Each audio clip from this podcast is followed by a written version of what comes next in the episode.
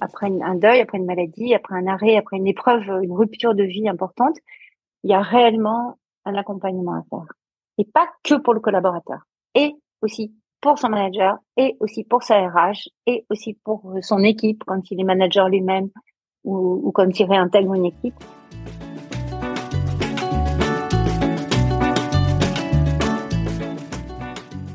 Vous écoutez le cinquantième épisode de PLAF, le podcast dont l'objectif est de faire entendre et de combattre les discriminations dans l'emploi subies par les femmes dès l'approche de la cinquantaine.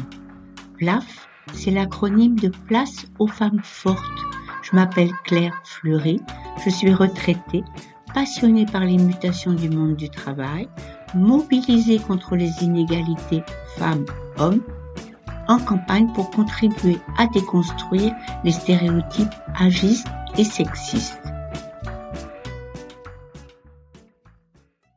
J'ai la grande joie de vous faire écouter à nouveau Pascal Guérin-Guillard.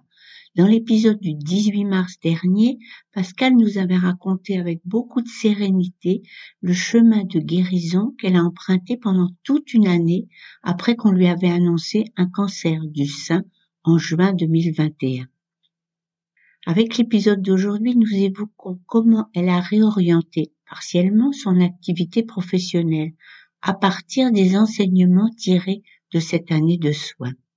C'est ce que nous allons écouter aujourd'hui. Est-ce que Pascal, tu veux bien nous rappeler quel avait été ton parcours professionnel? J'ai trois vies professionnelles. J'ai été pendant 25 ans à peu près dans des entreprises du domaine de la santé, après, j'ai participé à la création d'une start-up autour d'un dispositif pour diagnostiquer le cancer du sein de façon précoce. Ironie de la vie.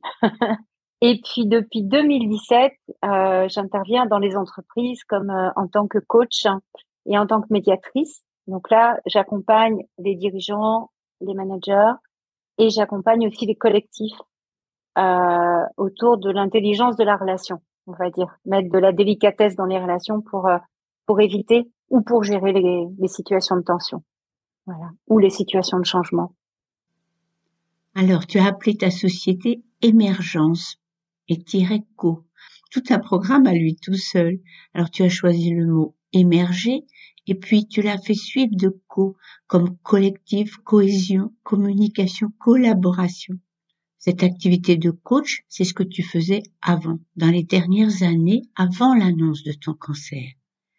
Est-ce que l'année de traitement que tu as vécue t'a conduit à repositionner ta manière de travailler et ta proposition commerciale? En fait, en sortant de mes traitements il y a un an, j'ai vécu un moment assez compliqué où dans ma tête j'avais envie de vite vite vite reprendre. Et dans mon et mon corps suivait pas du tout parce qu'il était juste épuisé par les neuf mois de traitement et du coup, ça a été pour moi un moment extrêmement difficile. J'avais entendu parler de ça, on m'avait dit, tu vas voir, quand tu vas sortir des traitements, ça va être dur. Et moi, j'étais, ah non, non, hop, hop, hop, tout va bien. Et j'ai été rattrapée par la patrouille, à savoir que j'ai eu une grande période d'indécision, de pas savoir quoi faire. J'avais très, très peur de recommencer comme avant. Et du coup, je ne voulais plus ça parce que je pense que ça avait contribué à, ce qui m'était arrivé. J'ai contacté euh, l'association La Vie Kinshusi, on m'a proposé un coach.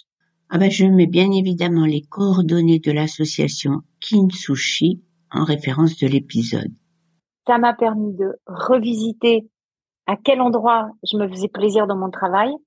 Ça m'a permis de clarifier que je ne voulais plus être partout tout le temps, ne plus avoir de temps pour moi, et que en même temps, ça avait du sens aussi pour moi de faire quelque chose de ce qui m'était arrivé.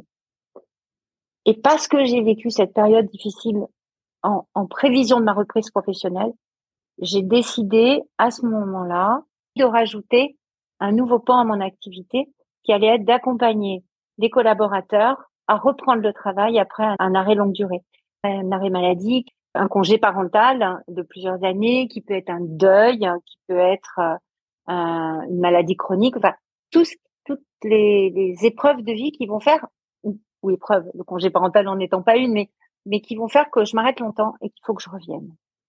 Alors c'est justement sur cet aspect nouveau de ton activité que tu souhaites développer que je voulais t'interroger dans cet épisode. Je ne sais pas si c'est un effet des années sur moi, ou des événements survenus dans ma propre vie, ou de la rencontre avec toutes ces belles personnes qui se consacrent aux autres que j'ai pu interroger.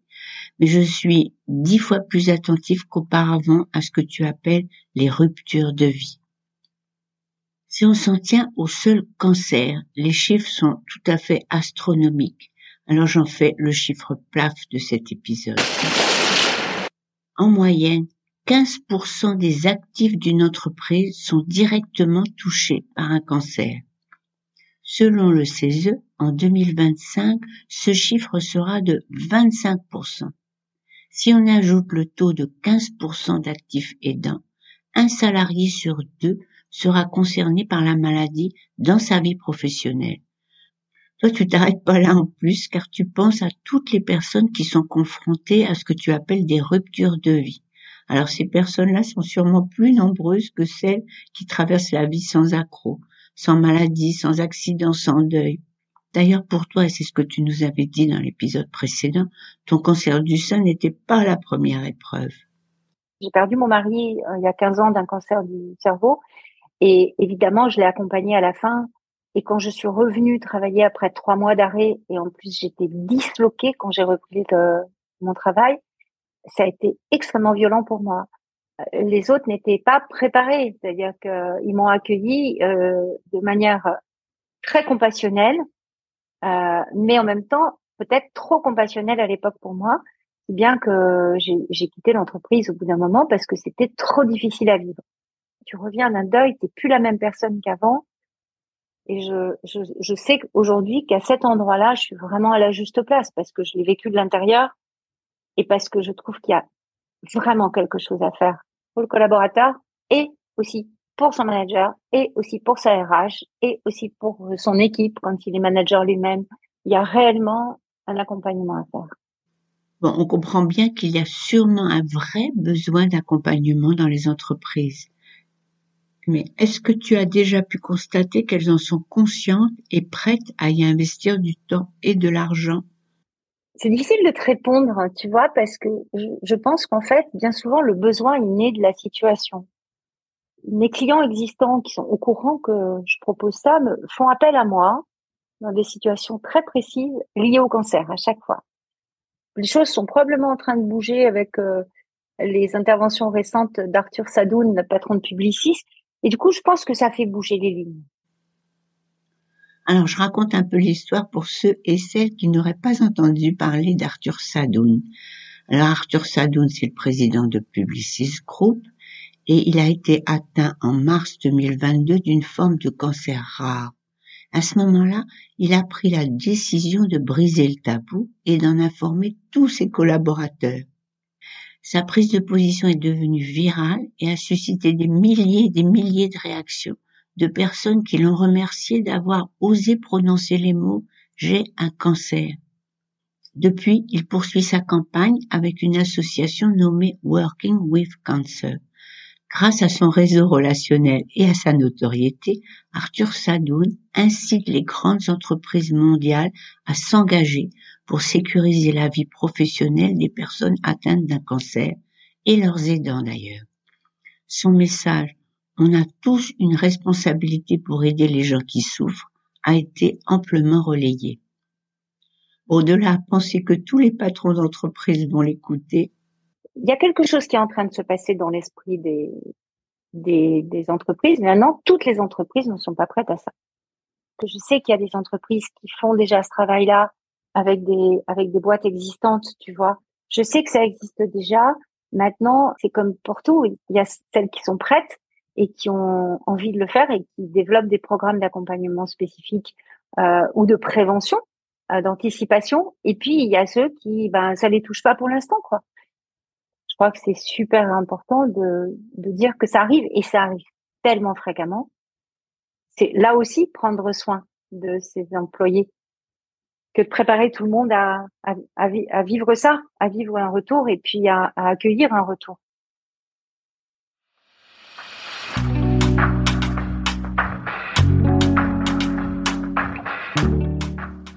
Est-ce que tu peux nous présenter l'offre que tu proposes aux entreprises? Moi, en fait, ce que je propose, après, j'adapte aussi en fonction du besoin, bien sûr, et de la demande, euh, mais c'est vraiment un accompagnement très personnalisé. Il y a déjà le collaborateur ou la collaboratrice, tu vois, qui va reprendre, qui a envie de reprendre. Bien souvent, en fait, euh, retravailler, c'est un moyen de se reconstruire. Mais par contre, revenir, c'est un nouveau défi. J'aime bien dire, euh, c'est un, un, nouveau moi dans un ancien moule.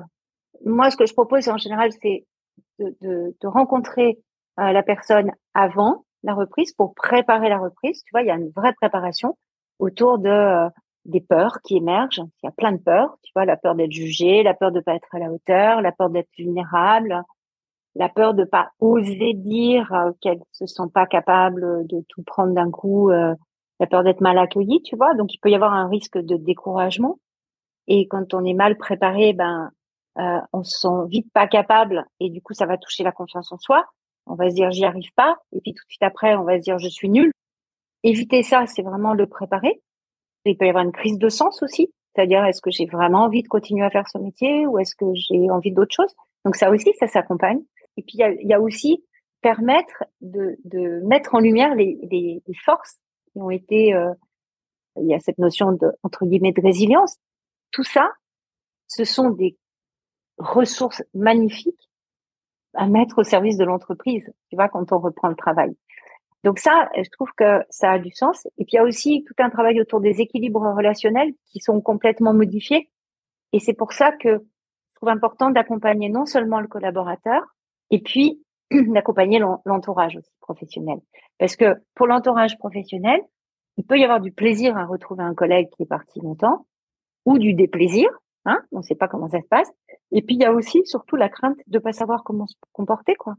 Comment j'en parle, qu'est-ce que je lui dis, comment j'accueille, comment je trouve la bonne distance, comment je suis dans une délicate et juste attention à l'autre, mais sans trop en faire. Le manager, bien souvent, tu vois, euh, il sait juste pas quel mot utiliser il a peur de mal faire, il a peur de trop en demander. Et en même temps, il est aussi garant de, tu vois, de, de, de l'efficacité. Ce qui serait bien, c'est que tu nous donnes un exemple d'une intervention que tu as faite. Alors j'en ai accompagné déjà quelques-uns depuis. Euh, en fait, j'ai vraiment repris mon activité depuis le mois de septembre, tu vois, donc c'est plus récent. Mais j'ai eu besoin de six mois pour me préparer moi aussi. Euh, oui, j'ai accompagné euh, des, une équipe euh, dont le manager allait revenir, puis l'équipe elle s'était arrangée pendant, tu vois, pendant un an, une femme manager d'ailleurs qui revenait.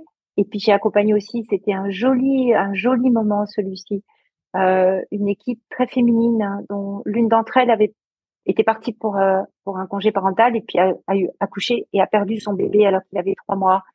Et là, comme c'était une équipe de femmes, elles appréhendaient énormément le retour de la collaboratrice parce que elles étaient elles-mêmes tellement dans l'émotionnel, elles avaient tellement probablement peur par rapport à elles-mêmes, tu vois, ça renvoie des propres peurs, que là, on a vraiment pris un temps d'échange pour déposer ce qui se passait pour les unes et pour les autres et pour préparer le retour de la personne, tu vois.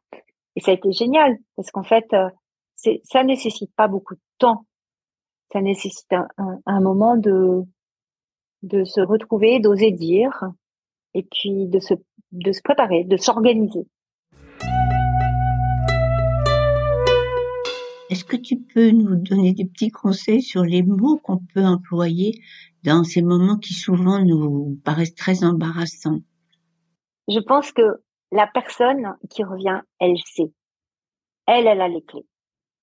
Et du coup, pour moi, les, les questions à poser, c'est, c'est de quoi as-tu besoin? Euh, En quoi je peux t'aider? Des questions très ouvertes. Est-ce que tu as envie d'en parler? Ça peut être posé de manière très authentique. Je, suis désolée, j'ai pas osé t'appeler, mais j'ai pensé à toi. Et à partir de là, c'est la personne qui sait comment elle a envie qu'on vienne vers elle. Elle va donner le ton. Et ça peut changer d'ailleurs, parce qu'elle peut être le lundi en pleine forme et puis le vendredi pas bien du tout. Donc c'est à chaque fois, c'est elle qui va donner pendant quelque temps la coloration de de, de la relation. Il n'y a pas de, de, façon de faire. et surtout pas de donner des conseils. Ah, la bonne habitude qu'on a de donner des conseils. Ah, mais oui, mais tu vois, mais si j'étais toi. Ah, puis moi, j'ai une copine à qui c'est arrivé, bah, tu sais ce qu'elle a fait? Oh là là, non, no way. et tu vois, euh, Claire, dans la jeune femme euh, dont je te parlais, l'équipe féminine là qui accueillait cette femme qui revenait, elle se sentait pas toutes capables de poser ces questions-là. Donc, euh, en fait, elles ont décidé de, ensemble qu'il y avait une, l'une d'entre elles était, se sentait en capacité et l'une d'entre elles allait être le porte-parole de l'équipe. Et elle allait le présenter de cette manière-là. Et ça s'est passé comme ça. Et ça a été génial parce que ça a libéré tout le monde. Et en même temps, elle parlait au nom de l'équipe. Donc, il y a des solutions qui sont trouvées par les gens. C'est pas moi qui les apporte, les solutions, tu vois. Mais c'est bien de pouvoir leur donner ce temps de préparation. Cet accompagnement permet de, d'ouvrir vers euh, l'écoute, d'ouvrir vers la bienveillance, tu vois, d'ouvrir vers euh, la solidarité, la coopération. C'est, tous ces mots qui, à travers euh, cette prise de conscience euh, des personnes dans leur ensemble, l'environnement, tu vois, le système dans lequel travaille la personne qui a vécu l'épreuve, permet réellement de développer toutes ces qualités-là, l'empathie, vois, la solidarité. C'est magnifique. Quand tu ça, tu peux tout traverser après.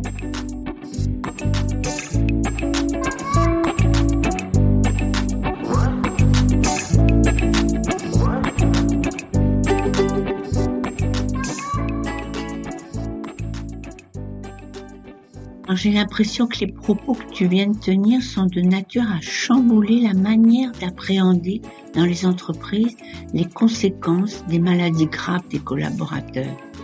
Ce qui est la pensée la plus courante, c'est que malgré les exigences de rentabilité et de performance qui prévalent, bien entendu, il serait tout à fait plus correct moralement de ne pas se séparer de personnes affaiblies dont les capacités sont a priori diminuées. Et ce que tu nous proposes, toi, Pascal, c'est tout le contraire. Tu nous as rappelé que ceux qui rentrent d'un congé longue durée reviennent avec des compétences psychosociales tout à fait nouvelles. Alors tu as cité la patience, la prise de recul, la gestion du stress, la gestion des priorités. Or, dans le climat d'incertitude actuel dans lequel vivent les entreprises, ces compétences sont tout à fait précieuses. Mieux encore, il s'agit pas seulement de ceux qui rentrent d'une longue absence. En fait, le travail collectif entrepris pour mieux les accueillir sera profitable pour tous les membres de l'équipe qui auront appris à cette occasion à mieux se connaître, collaborer et se penser solidaire. Donc c'est un bénéfice collatéral qui est tout à fait essentiel.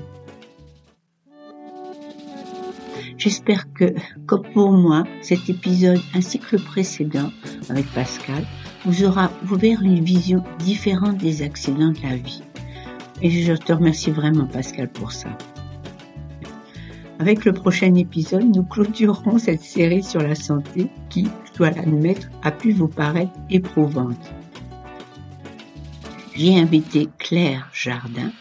Claire s'attache, elle, à redonner des perspectives heureuses aux femmes qui sont confrontées ou ont été confrontées au burn-out. Eh bien, elle y réussit. Je vous invite à nous retrouver en sa compagnie le 18 avril.